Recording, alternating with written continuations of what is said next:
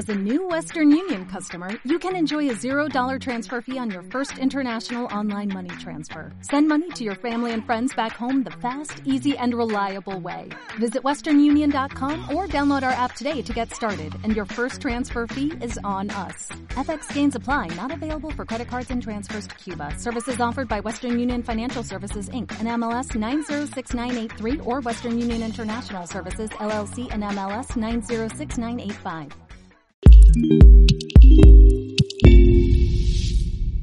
Arranco entonces con el tema de hoy, en nuestra serie Dentro, que tiene una idea central, una idea fundamental, y es que tú nunca estarás mejor por fuera de lo que estás por dentro, nunca lograrás estar mejor por fuera de lo que estás por dentro. Y el episodio de hoy, episodio 5, se llama Redefiniendo el viaje. Ya estamos en la R de nuestra palabra dentro, nos quedan dos enseñanzas y recuerda que el versículo central, el versículo más importante de esta serie es tercera de Juan 1.2, donde Juan le dice a su discípulo amado, yo deseo que tú seas prosperado en todas las cosas y que tengas salud, así como prospera tu alma. Y ese así como prospera tu alma es fundamental porque quiere decir en la medida en que prospera tu alma.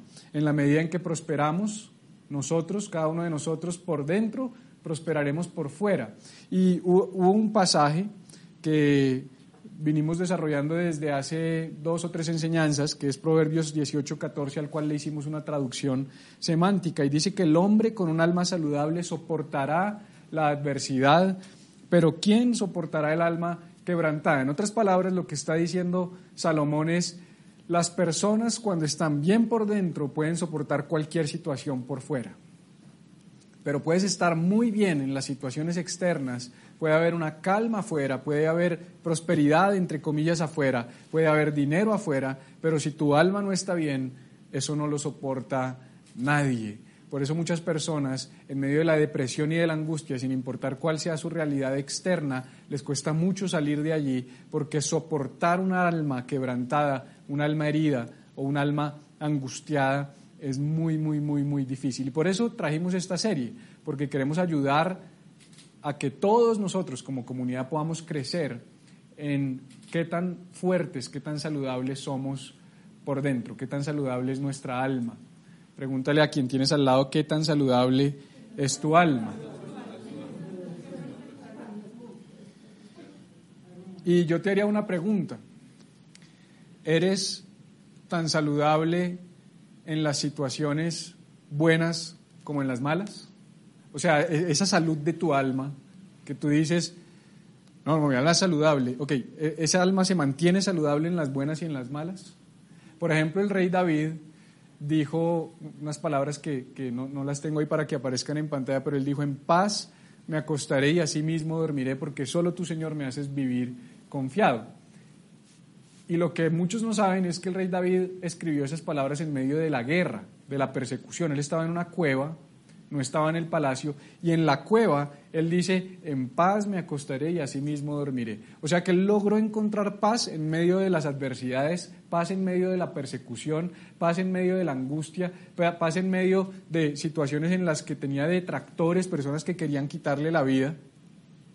Pero cuando uno lee la historia, la vida del rey David es tremenda, porque el rey David dice, eh, dicen las crónicas y dice en los libros de reyes, que el rey David al final de sus tiempos le faltaba tanto la paz que mandó a llamar a una niña, a una jovencita, para que se acostara con él y lo abrigara. Y no era un tema de abrigar su cuerpo, porque tú te puedes abrigar el cuerpo con pieles, y pues un rey no le faltaban pieles para abrigar su cuerpo, era abrigar su alma. En otras palabras, el rey David hubo momentos de su vida en los que ancló su alma en Dios y así se le viniera el mundo encima, con Dios como su ancla. Él decía, en paz me acostaría a sí mismo. Pero al final pasó algo. Yo siempre pienso en eso y digo, wow, qué tremendo, el rey David.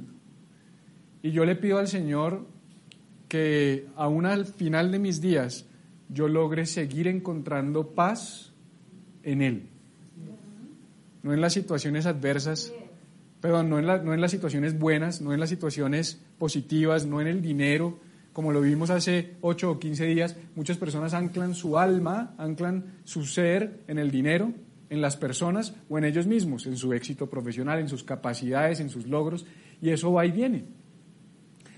Cuando tú te anclas en cualquier cosa que no sea Dios, la estabilidad de tu alma es muy variable, es muy inestable. Pero cuando tú te anclas en Dios, tú puedes decir, en paz me acostaré y así mismo dormiré. Eres tan estable en las buenas como en las malas. Hoy vamos a hablar un poco del propósito de la vida. Hoy, hoy el, el, marco temático de nuestro mensaje es el propósito de la vida. Vamos a pensar en esa idea del propósito. ¿Por qué estoy en esta tierra? ¿Para qué estoy en esta tierra? ¿Cuál es la razón por la que estoy en esta tierra? ¿De qué se trata todo esto? ¿Por qué fui, fui puesto acá? ¿Por qué fui puesto en esta época, en esta era, en este momento, en este tiempo? Yo pensaba ayer que salí por, por primera vez en seis meses, salí con mi esposa eh, es, la primera salida literalmente que hacemos a, esparcimiento, porque no habíamos salido juntos, solos, y salimos a un restaurante y conversamos un rato, nos comimos algo rico, nos tomamos una cerveza, hablamos, y yo veía a la gente con sus tapabocas y decía, ¿por qué, ¿por qué Señor nos tocó vivir esta etapa, esta época? Porque esto va a pasar a la historia. En, en unos años, 10, 15, 20, 100, no sabemos, se va a contar del 2020. El 2020 fue el año en el que, en el que la gente no, no salía de casa sin un tapabocas, imagínate, hijo, y de pronto nuestros nietos van a decir, ¿cómo así? ¿Qué vaina tan loca? ¿Qué vaina tan rara? Muestre fotos, no, no le creo. Esto va a pasar. Algunos creen que ya vamos a morir con tapabocas, yo no creo. Yo creo que vamos a estar, bueno, en algún momento vamos a volver a unas dinámicas naturales y vamos a contar sobre esto. Y, voy a leer un texto, te lo voy a leer rápidamente, Primera de Corintios 16, y, lee conmigo y nota de pronto mis, mi entonación, las cosas en las que hago énfasis para que empieces a captar cosas de las que quiero hablarte en la mañana de hoy. Primera de Corintios 16, 5, el apóstol Pablo hablando, voy a leer hasta el 20, iré a vosotros cuando haya pasado por Macedonia, pues por, por Macedonia tengo que pasar y podrá ser que me quede con vosotros o aún pase el invierno para que vosotros me encaminéis a donde haya de ir. Porque no quiero veros ahora de paso, pues espero estar con vosotros algún tiempo, si el Señor lo permite. Pero estaré en Éfeso hasta Pentecostés, porque se me ha abierto puerta grande y eficaz y muchos son los adversarios. Yo me identifico mucho con Pablo en eso, muchos son mis adversarios. Y si llega Timoteo, mirad que esté con vosotros con tranquilidad porque Él hace la obra del Señor así como yo. Por tanto, nadie le tenga en poco, sino encaminadle en paz para que venga a mí, porque le espero con los hermanos. Acerca del hermano Apolos, me regocijo con la venida de Estefanes, de Fortunato y de Acacio, pues ellos han suplido vuestra ausencia, porque confortaron mi espíritu y el vuestro. Reconoced pues a tales personas. Las iglesias de Asia os, saludas, os saludan Aquila y Priscila con la iglesia que está en su casa. Os saludan mucho en el Señor. Os saludan todos los hermanos. Saludados los unos a los otros con ósculo santo. ¿Quién me manda un ósculo por ahí? Mándenme un ósculo. Un ósculo es un beso, un ósculo es un beso y yo tengo un tema y es que no, no he renovado mi mente todavía en la versión de la Biblia que uso y todavía uso la Reina Valera de 1960. Ahí estoy tratando poco a poco de salir de ella y en algunas enseñanzas me salgo, pero me he quedado mucho allí eh, por forma, no hay nada más ahí, no hay, no, hay ningún, no hay ningún prejuicio, me encantan las demás versiones. Pero entonces, bueno, se saludan con ósculo, perdón, santo. Ahorita voy a Ahorita voy a, volver a ese pasaje, pronto hacia el final, y usted dirá, pero ese pasaje tan raro, está como extraño, ¿qué me, va a enseñar de ahí? Y, yo también me pregunto lo mismo, no sé, pero ahorita, ahorita miramos a ver qué, qué pasa. Es tremendo porque una de esas frases eh, eh, clásicas o esas preguntas clásicas que nos hacían cuando, cuando éramos pequeños era, ¿qué quieres ser cuando seas grande? ¿Qué quieres ser cuando seas grande? Yo me acuerdo que esa, era una pregunta clásica, eh, muy común de, antes de la, adolescencia, la preadolescencia, los niños. ¿Qué quieres ser cuando seas grande? Y ya cuando eh, el, el, joven está por, por, empezar la etapa de la universidad, oye, ya tú definiste qué quieres ser cuando seas grande, y yo no sé si ustedes eh, les hicieron esa pregunta o si le hacen esa pregunta a sus hijos, a mí me la hacían mucho. Yo quería ser Michael Jordan, esa es mi realidad. O sea, ese, sí, tal cual, tal cual. Por lo menos le saqué la cabellera. Pero yo admiraba a Michael Jordan, veía los partidos de Michael Jordan, veía las finales, me vestía como Michael Jordan, jugaba como Michael Jordan, aunque usted no lo crea. Y el que dude cuando quiera saque una cita con Mariale, yo lo atiendo en la cancha de baloncesto también. Pero soñaba, anhelaba ser Michael Jordan. Después, por supuesto, en otros momentos de mi vida tuve otras transiciones, quise ser paleontólogo en algún momento de mi vida. A mí me marcó mucho la película de Jurassic Park, me acuerdo mucho que fue una película de mi tiempo cuando niño y yo quería ser paleontólogo y en otro momento de mi vida quise ser pastor, quise ser pastor. Me acuerdo cuando llegué a la iglesia en el año de 1998 y, conocí a Jesús y yo quise ser pastor. Hay una característica en mí que yo no sé si está en ustedes, no todos somos así, pero yo soy sumamente competitivo. Y esa competitividad que hay dentro de mí me lleva a querer siempre tener y ser y ocupar los mejores lugares en los lugares o en los, contextos en los que Dios me permite estar. Y cuando yo llegué a la iglesia, eh, pues yo veía que como que lo más cristiano que uno podía llegar a ser era llegar a ser pastor. O sea, como que el paradigma era, pues, el man más santo de la iglesia es el pastor, el más perfecto, y he hablado mucho de eso, ¿no? Eso no es cierto, por si acaso, eh, simplemente ocupamos un, rol de servicio y tenemos unos dones para facilitar tu vida, pero en su momento y en la época en la que yo llegué a la iglesia, la iglesia funcionaba muy diferente a como funcionamos hoy nosotros, el pastor se idealizaba, estaba allá arriba, era como ese hombre intocable, perfecto, santo, inmaculado, todo el mundo quería ser como él, y y ojo, no hay nada de malo en honrar, respetar y admirar a las personas, no solo al pastor, a las personas. Tenemos que admirar, honrar y, respetar a todos por igual, no más a unos que a otros. Todos merecemos honra y dignidad. Pero esa idea de que hay unos más, hay unos superiores, hay unos más grandes, entonces cuando yo llegué a la iglesia yo quería ser pastor. Yo quería ser pastor. Después mucho tiempo no quise, pero, pero en ese momento quería ser pastor. Y sabes, eh, cuando fui pastor, yo pensé que llegar a ser pastor, o sea, yo pensé que después de que a mí me ordenaran como pastor, eh, algo iba a pasar dentro de mí, como que yo ya iba a llegar a un nivel super saiyajin espiritual, donde ya no iba a pensar mal, ya no iba a pecar, ya no iba a tener miedo, ya no iba a tener dificultades, mi vida iba a ser perfecta, iba a sentir una plenitud absoluta en mi alma, porque ya soy lo que soñé ser. ¿Y sabes cuál es el problema de esa pregunta y ese planteamiento que es muy común en nuestra sociedad?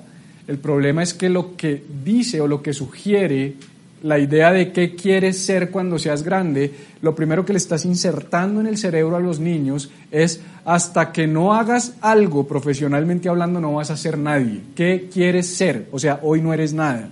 ¿Qué quieres llegar a ser? Hoy no eres. Y es una pregunta muy nociva, es un paradigma que tenemos que replantearnos porque como el valor en nuestra sociedad lo otorgamos basado en el hacer, y en el tener, entonces preguntamos, bueno, algún día tú qué quieres, quién quieres llegar a ser, ¿no? Yo quiero llegar a ser un millonario. Entonces tu ser está condicionado al dinero. No, yo quiero llegar a ser un policía, yo quiero llegar a ser una ama de casa, yo quiero llegar a ser un pastor, yo quiero llegar a ser presidente. Y ese quiero llegar a ser es que hasta, y fíjate que siempre lo que termina esa frase es una función, una posición, una tarea, una asignación funcional. Entonces, volvemos a lo mismo. Seré cuando haga, seré cuando tenga, seré cuando alcance. ¿Sabes cuál es el tema de eso? Que muchas veces alcanzamos aquellas cosas que nos propusimos y es solamente para darnos cuenta que la vida sigue y esto no me trajo la plenitud que yo estaba buscando, esto no me trajo la llenura que yo estaba buscando, esto no cambió la condición de mi alma y entonces empieza a traer mucha más frustración, porque si me prepararon toda la vida para, chino, vaya al colegio, saque buenas notas, para que entre a una buena universidad y saque buenas notas, lo contrate una buena empresa y gane buen salario, cuando a los 25 años yo ya tenía la empresa, las especializaciones, las notas y el salario, pero los vacíos más profundos de mi alma empecé a sentir una frustración con la que no sabía cómo lidiar, no sabía cómo manejar. Y esto no era ajeno de la iglesia, porque entonces dije, ya sé, ya sé lo que pasó, Paola. Yo quería ser gerente y estaba mal. Yo lo que tenía era que querer haber sido pastor. Entonces cambié la función pensando que es más santo, más espiritual, más perfecto, más digno ser pastor que ser gerente. Y entonces redefiní mi viaje, así se llama la enseñanza, redefiniendo el viaje. Redefiní mi viaje y decidí, ya no quiero ser gerente. Y renuncié a la multinacional donde trabajaba, renuncié al salario, renuncié y me fui a ser pastor. Y cuando llegué a ser pastor, las mismas frustraciones, los mismos vacíos, los mismas, las mismas insatisfacciones, las mismas preguntas, las mismas crisis, porque seguía pensando y entendiendo la vida en función del hacer y del tener y no del ser.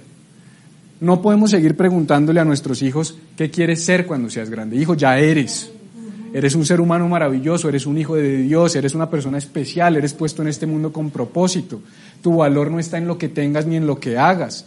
Chévere tener y hacer, buenísimo, como un complemento a la identidad que ya tenemos afianzada en lo que somos. Pero tenemos que cambiar la pregunta y la forma como nos manifestamos. La pregunta no debería ser ¿qué quieres ser cuando seas grande? Porque la vida, escucha bien, no es un destino. Debemos aprender a valorar el trayecto de la vida. La vida no es un destino. La vida es un viaje, la vida es un trayecto. ¿Qué quieres ser? Como que, ¿qué quieres, ¿A dónde quieres llegar? ¿Cuál es la cima a la que quieres llegar? En este tiempo de cuarentena empecé a refugiarme mucho en la bicicleta para poder salir de mi casa, tomar un poco de oxígeno, hacer ejercicio, que para mí siempre ha sido muy importante. Y me di cuenta que es, terrible, es como si me hubieran inyectado un gusano desde mi niñez con esta idea de, las, de las conquistas y de las cimas.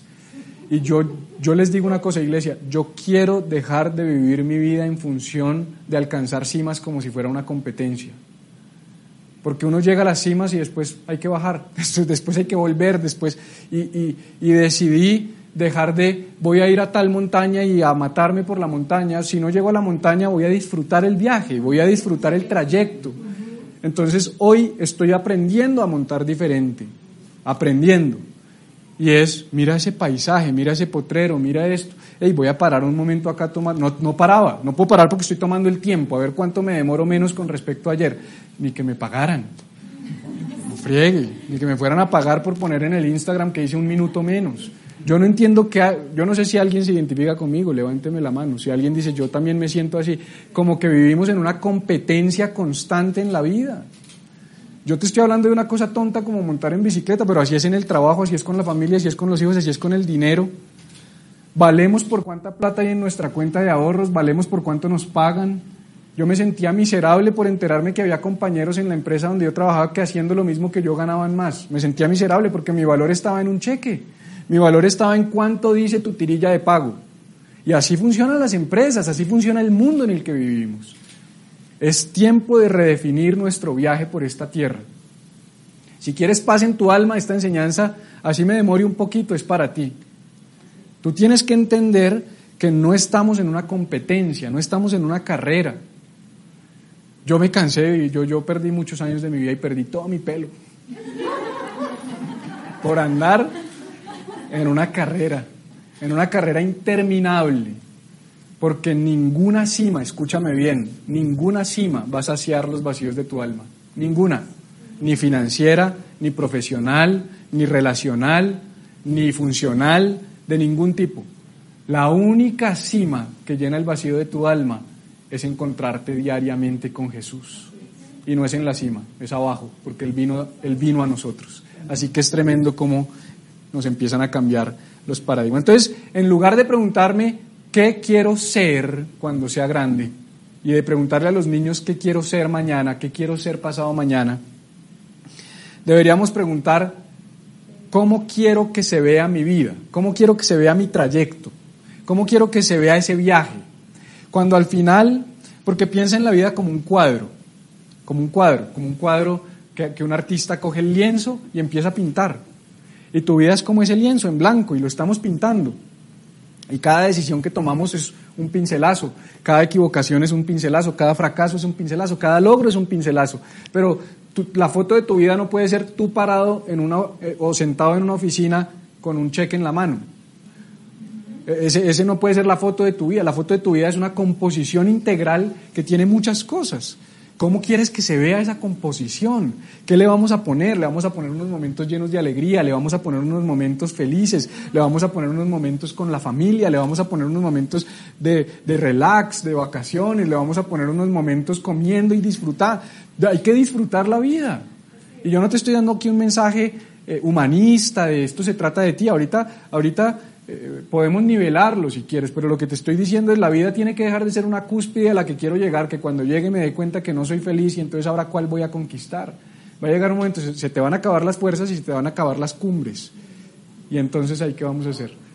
Ahí qué vamos a hacer? ¿Qué decisiones vamos a tomar?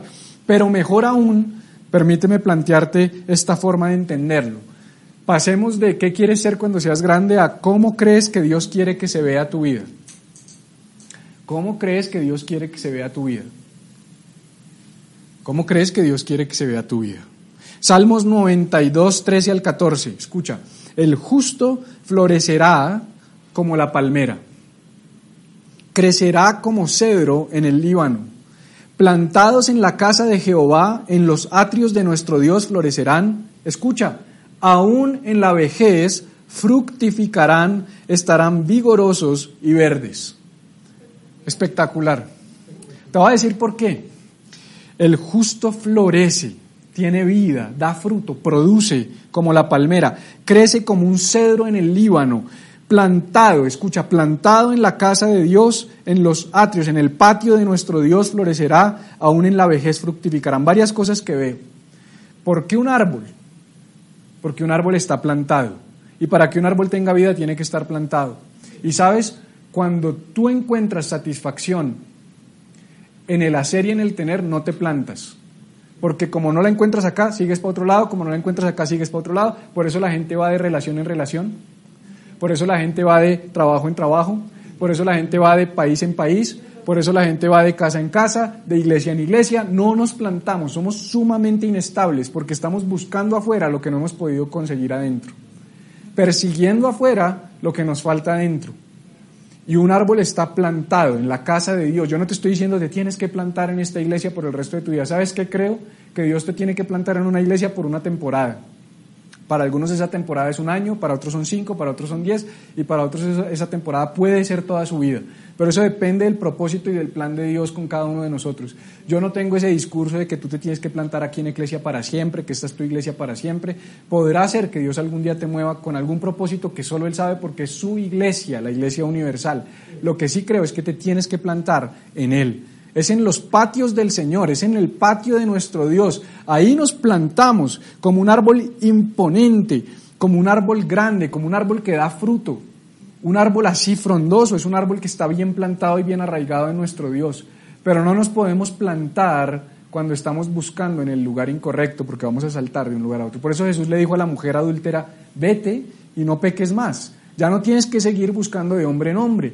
Por eso a la mujer samaritana en Juan 4 le dijo, cinco maridos has tenido, el que tienes no es tu marido. Le dijo, yo te voy a dar un agua de la cual cuando bebas no vas a tener sed jamás. O sea, no vas a tener que seguir buscando en hombres lo que los hombres no te pueden dar. No vas a tener que seguir buscando en el sexo lo que el sexo no te puede dar. No vas a tener que seguir buscando en el dinero lo que el dinero no te puede dar. Vas a encontrar en mí todo lo que te falta y por ende vas a poder plantarte en paz y tomar decisiones en paz. Es mucho más fácil tomar decisiones cuando no las tomo a partir de mis carencias, sino las tomo a partir de mis convicciones. Le voy a repetir eso, es más fácil tomar decisiones cuando no las tomas a partir de tus carencias, sino de tus convicciones.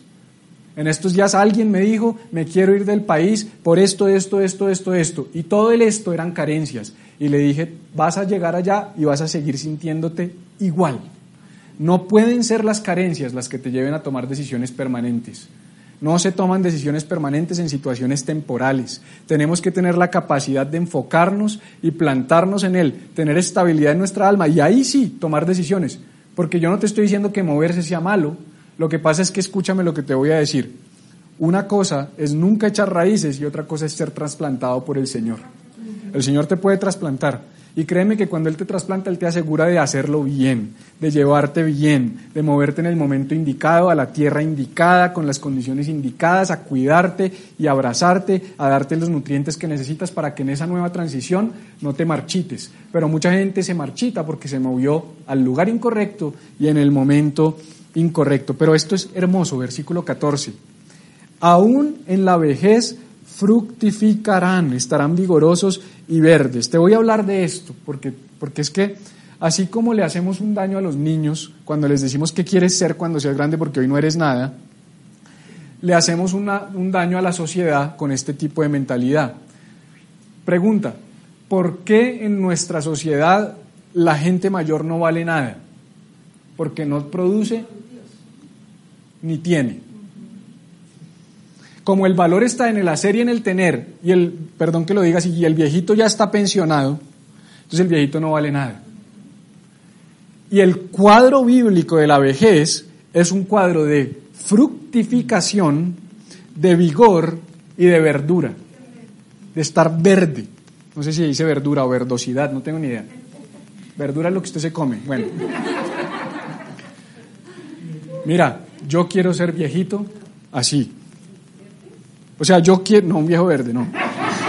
Alguien preguntó si quería ser viejo verde, no. Salmo 92, 14, yo quiero ser en mi vejez fructífero y vigoroso y, y no verde, oiga, no se lo tiraron. ¿Quién tiene esa mente acá? Mariale, seguro. ¿Quién fue? No, Mariale. ¿Quiere que le cuente a toda la iglesia el, cuento del viejito verde que sube con nosotros a la montaña? Ah, bueno.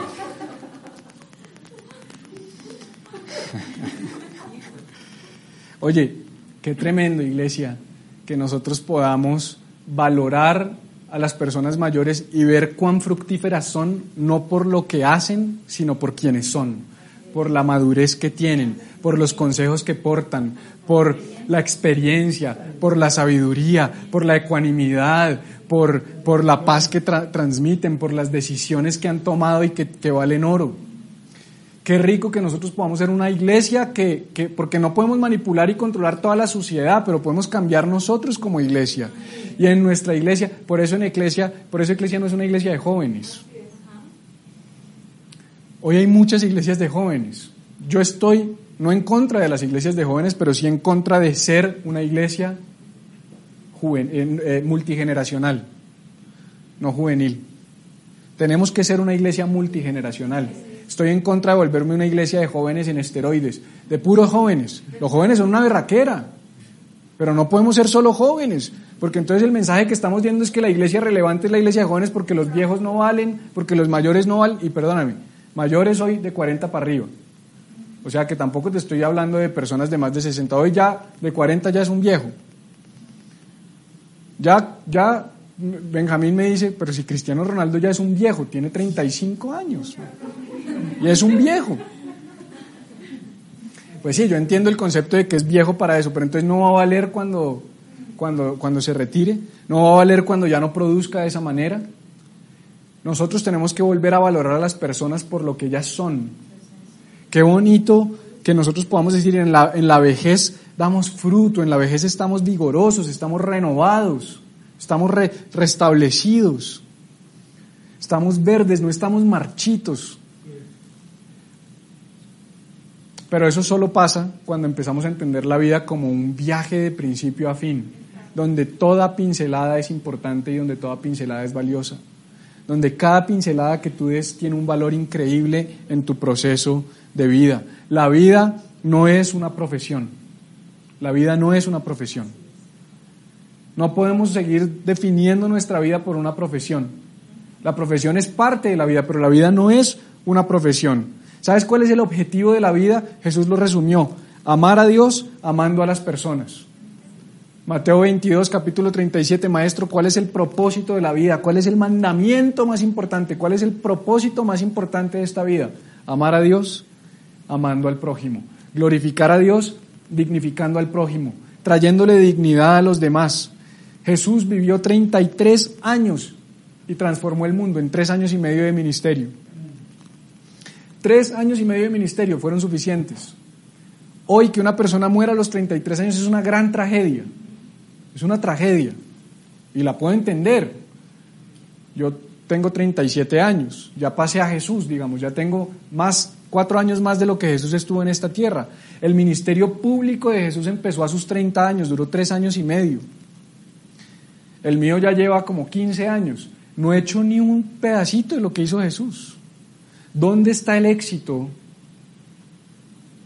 de Jesús? En que Él entendió la misión de vida y el propósito de vida no como una profesión, sino que entendió el propósito de vida como hacer la voluntad de su Padre. Ahí hay plenitud, ahí hay prosperidad, ahí hay bendición, ahí hay propósito. Cuando yo hago la voluntad de mi Padre, no se trata de vivir muchos años, se trata de ser efectivos en los años que vivimos de cara a la visión y a la misión que Dios nos dio.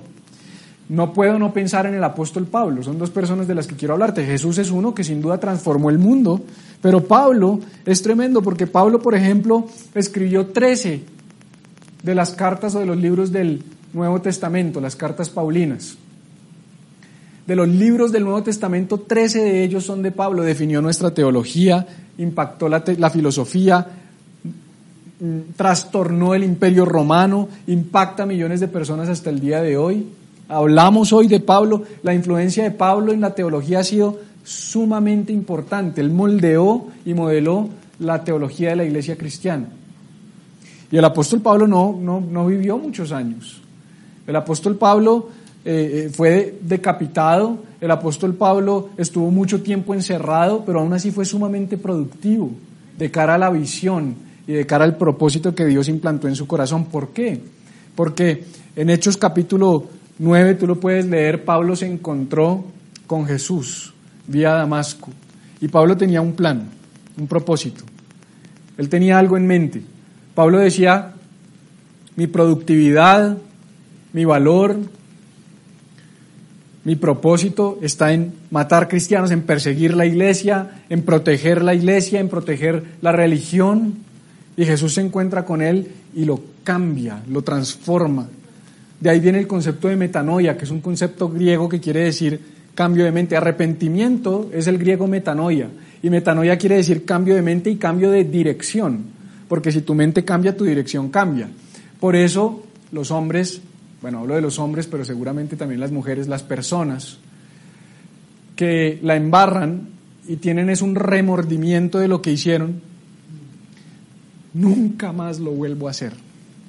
Y a los ocho días ya está. Así era yo. Llegaba hincho a la casa, le lloraba a Cata dos horas, me quedaba dormido y le prometía que nunca más lo vuelvo a hacer. Te prometo que no vuelvo a hacer. Y el jueves ya la estaba cuadrando otra vez para que me dejara salir el viernes. ¿Cuál, cuál arrepentimiento? Remordimiento es diferente. Me, sentí mal. Pero es que el arrepentimiento no es, no es sentirse mal, el arrepentimiento es que tu vida cambie. Y sabes, un encuentro con Jesús cambia tu vida y la mejora siempre, porque en Juan 10:10 10, él dijo, yo he venido a dar vida y vida en abundancia. La vida que Jesús vino a darnos es una vida abundante. Y ya para entrar en la recta final, sé que estoy consumiendo un poquito más de tiempo del que tengo. Quiero darte dos claves para vivir una vida efectiva, dos claves para vivir una vida efectiva. ¿Cuáles son esas dos claves para vivir una vida efectiva? Bueno, ya te las voy a dar, pero quiero leer, ahora sí que volvamos al texto con el que empezamos, 1 Corintios 16, del 5 al 7. ¿Iré a vosotros cuando haya pasado por Macedonia? Pues por Macedonia tengo que pasar. Y podrá ser que me quede con vosotros, o aún pase el invierno, para que vosotros me encaminéis a donde haya de ir, porque no quiero, no quiero veros ahora de paso, pues espero estar con vosotros algún tiempo, si el Señor lo permite. Me, pareció extraño, me hice la pregunta, ¿por qué Pablo habla así? ¿Por qué Pablo se, se expresa de esta manera? ¿Por qué Pablo dice estas cosas? Me pregunté esto al leerlo. Iré a vosotros, tengo que ir, podrá ser, o tal vez pase el invierno, o más bien para que ustedes me manden a donde sea que tenga que ir, porque no quiero verlos solo de paso, espero estar con ustedes si el Señor lo permite. Yo creo que Pablo entendió algo. Pablo entendió que tú y yo tenemos que tener la capacidad de cambiar nuestras decisiones cuando Dios nos pida que lo hagamos. Hechos 9. Pablo va vía Damasco con una intención muy clara en su corazón, pero vuelve y, toma otro rumbo totalmente distinto. El mayor perseguidor de la iglesia se convierte en el mayor promotor de la iglesia. Una vida, una postura de rendición. O sea, Pablo está diciendo, yo quiero hacer esto, pero aunque yo quiero hacer esto, va a depender de que el Señor me lo permita, de que Dios me permita estar con ustedes. Por eso la primera variable o la primera clave es redefinir el viaje. Y, control de mi vida. En otras palabras, si Dios quiere y lo permite. Por eso me llama mucho la atención Proverbios 16:9, el corazón del hombre piensa en su camino, mas Jehová endereza sus pasos. Escucha esto, me voy a poner de pie, no sé si tengan que cambiar la cámara, pero escucha esto.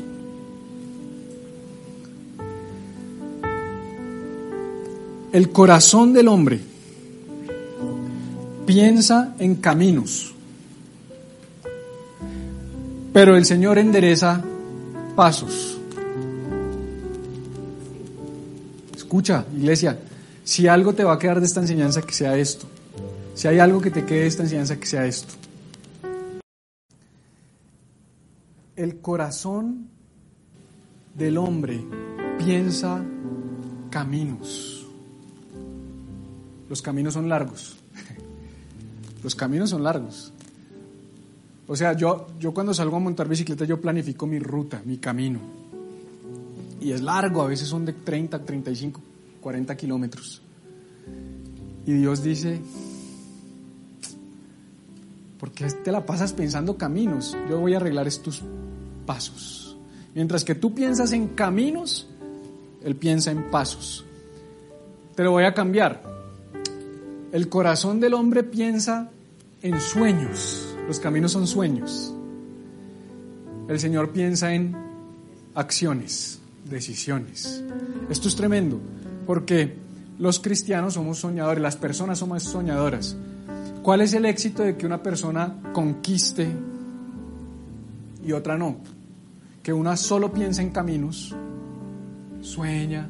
La Biblia lo dice así, el, rey, no lo tengo acá, pero el rey Salomón dijo, el, el perezoso planea mucho y nada alcanza. Pero el diligente será prosperado. ¿Qué está diciendo?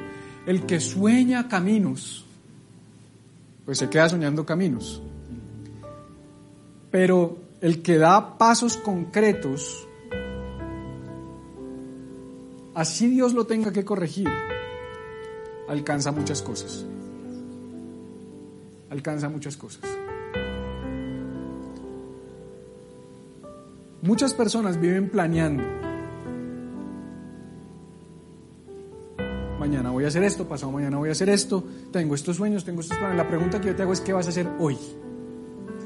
Porque conozco personas que en esta cuarentena no han hecho nada. No, porque estoy esperando a ver cuándo se define esto. No, no, yo no sé. Mira, mañana no sabemos qué va a pasar. Hoy sí. Tenemos que dejar de vivir en el mañana o en el ayer y tenemos que empezar a vivir en el hoy. Tenemos que empezar a dar pasos concretos, a caminar de manera concreta, a caminar de manera intencional en la dirección en la que queremos. Por eso me llama mucho la atención el primer salmo que yo me aprendí, el Salmo 119. Y el 105 dice, lámpara es a mis pies tu palabra y lumbrera a mi camino. Escucha, el corazón del hombre piensa en caminos. Y Dios dice, ok, como tú piensas en caminos, mi palabra es una lumbrera a tu camino. El tema es que como no sabemos leer la Biblia contextualmente, sino la leemos en nuestro contexto, entonces pensamos que cuando dice que lámpara, por ejemplo, el otro día María del Rosario nos regaló una lucecita para la bicicleta. Y eso es una lucecita de LED, una cosita así que parece de mentiras, y esa vaina alumbra más que una, que una exploradora de carro. Es una vaina increíble. Te alumbra el camino. Entonces cuando yo leo este pasaje que dice que lámpara es a mis pies tu palabra y lumbrera mi camino, yo me imagino mi lucecita de la bicicleta penetrando la, densa niebla y dejándome ver hasta la siguiente cuadra. Eso es lo que uno piensa que, Señor, Estoy como en medio de una situación que no puedo ver. Tu palabra es una lumbrera, ¿cierto? Muéstrame, Señor. Quiero ver mi vida hasta Apocalipsis 22, Padre. Por si acaso, Apocalipsis 22 es el último libro de la Biblia. Entonces quiero ver hasta el final, Señor. Quisiéramos saber qué va a pasar al final de nuestros días. Quisiéramos tener ya lo que nos dice, eh, ya, esto es lo que va a pasar. Te, te pongo un reto. Ahorita que yo acabe, por favor no lo hagas ahora, no te desconectes, como dice Ivonne, no te desconectes. Ahorita que yo acabe, coge la fuente de todo conocimiento, no es Dios, es Google, estoy hablando de Google. Coge Google y busca lámparas en el año, vamos a decir, eh, no sé, 600 o 900 antes de Cristo. Y empieza a mirar así cómo evoluciona esto hasta, hasta los tiempos de Cristo. Y mira cómo eran las lámparas en los tiempos del rey David, cuando se escribió este salmo. Yo lo googleé. Es como una coquita de barro con un poquito de aceite que su capacidad de alumbrar es, escucha, a un paso. O sea, su capacidad de alumbrar es a un paso. Entonces Dios dice, como tú piensas en camino, yo te voy a alumbrar tu camino, un paso, a la vez. Y no nos gusta, porque seamos honestos, nos gusta vivir con un reflector que nos alumbre todo el resto de nuestra vida para, no, yo quiero saber, ahí hay mucha niebla, yo no me muevo. Pero Dios te dice, mira, si vas a caminar conmigo, vas a caminar entre la niebla y vas a tener que tomar decisiones, un paso, otro paso. Y dice que el corazón del hombre piensa en caminos, pero el Señor endereza pasos. Si la promesa es que Él endereza pasos y que su palabra nos ilumina el camino, lo que tú tienes que hacer es, ¿cuánta luz tienes para dar el siguiente paso? No, solo alcanzo a darlo para acá, dalo. Pero es que no sé qué va a pasar allá, dalo. ¿Sabes qué pasa? Que en ocasiones el miedo de dar el siguiente paso es morir al yo. Porque al final la incertidumbre es, ¿y qué pasa si eso no me lleva a donde yo quiero? Ah, es que tener la capacidad de redefinir el viaje, es decir, ok, Señor, ya entendí, no es a donde yo quiero, sino a donde tú me quieres llevar. No es lo que yo quiero ser, sino lo que tú quieres hacer de mi vida. Tú, eres el que define cómo quieres que se vea mi vida. Y lo, lo segundo, y con esto cierro, y creo que es fundamental, esencial, es muy importante en el ejercicio de redefinir nuestro viaje, de que, de que nuestra alma esté saludable porque estamos plantados en Él y tomados de su mano y caminando un día a la vez con Él, es rodearse correctamente. Rodearse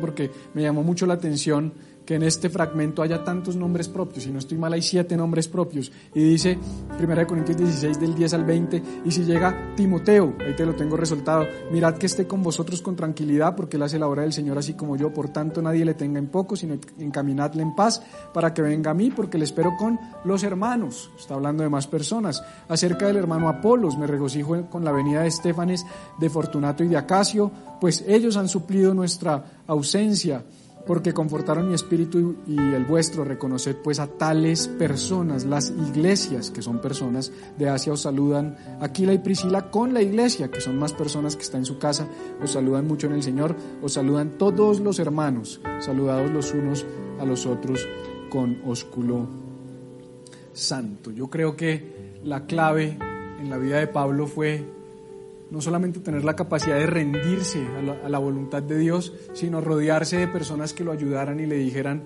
ok, Pablo, si ese es tu plan, yo te voy a ayudar, yo te voy a acompañar.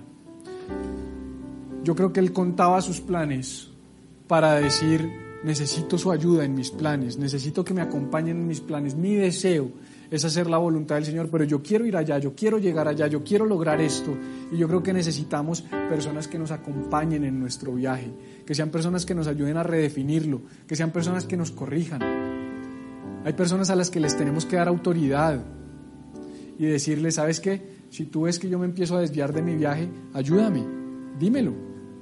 Yo tengo ese tipo de personas en mi vida, personas que, que, que de pronto empiezan a ver cosas que no están bien en mí y se acercan y me dicen, oye, necesito decirte algo. Tú me dijiste una vez que tú querías llegar a esto, no se ve. Y sabes cómo Dios corrige mis pasos a través de personas muchas veces. La mayoría de las veces.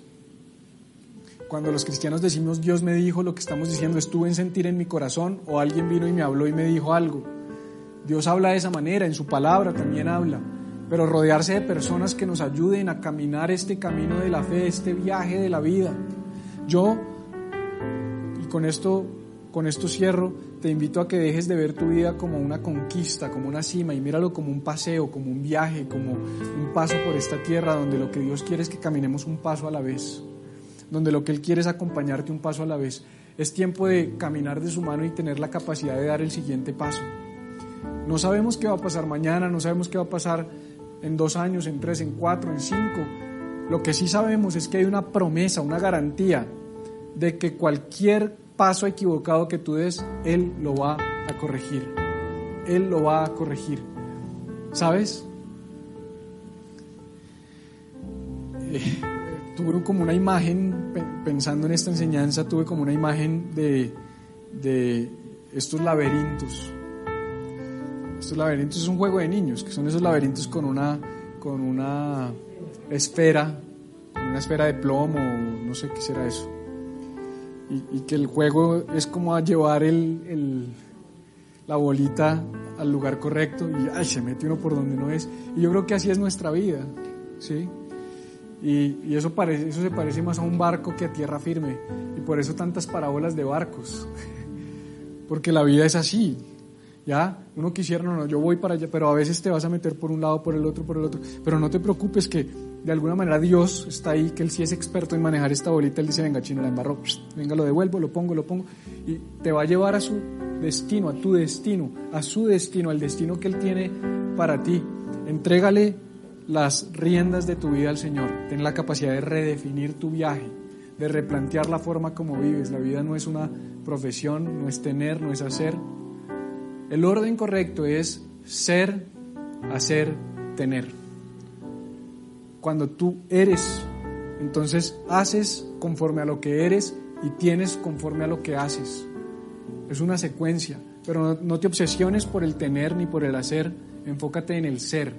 Y tu ser solo es fortalecido en una relación personal e íntima con nuestro Señor Jesucristo, no hay otra manera.